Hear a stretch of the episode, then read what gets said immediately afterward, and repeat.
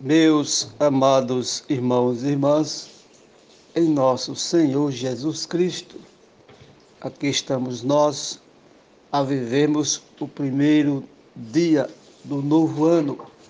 Peçamos, pois, a Deus que nos ajude a mantermos a nossa fé, a nossa confiança, estabelecendo uma praticidade que nos aproxime cada vez mais dele através da Sua palavra, que, que hoje veio ao nosso encontro no Evangelho de São Lucas, no seu capítulo 2, do versículo 16 ao 21. O Senhor esteja convosco, Ele está no meio de nós. Proclamação do Evangelho de Jesus Cristo, segundo Lucas. Glória a vós, Senhor.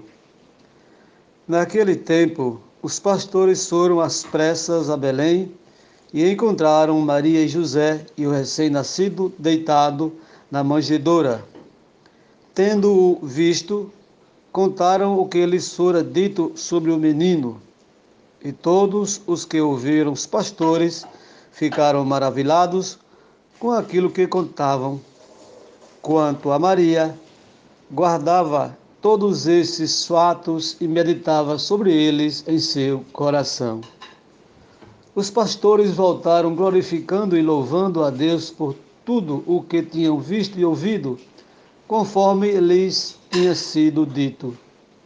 Quando se completaram os oito dias para a circuncisão do menino, deram-lhe o nome de Jesus, como fora chamado pelo anjo antes de ser concebido.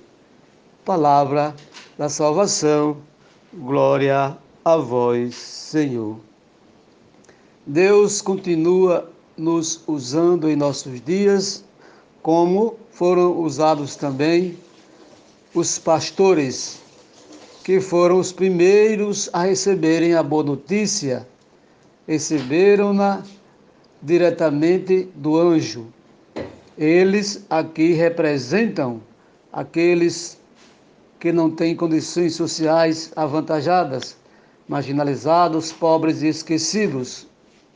Com efeito, na sociedade da época, os pastores eram também desprezados porque não tinham possibilidade de cumprir todas as exigências da lei. Mas é exatamente para eles que nasceu o Salvador, o Messias e o Senhor. E são os primeiros a anunciar a sua chegada. Jesus é o Salvador.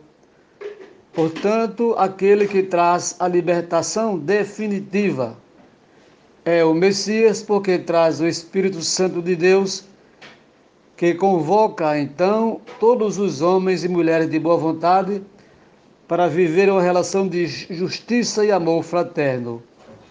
É o Senhor, porque vence todos os obstáculos, conduzindo os homens dentro de uma nova história.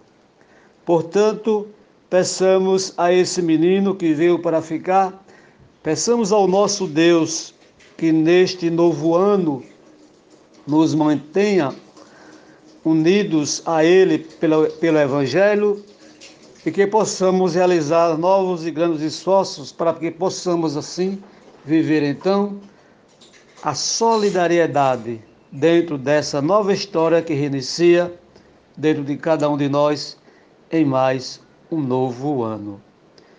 Desejo a todos que nos acompanham que continuem fazendo isso neste ano que inicia e que renovemos assim as nossas preces, reforçando também a nossa fé naquele que veio para ficar.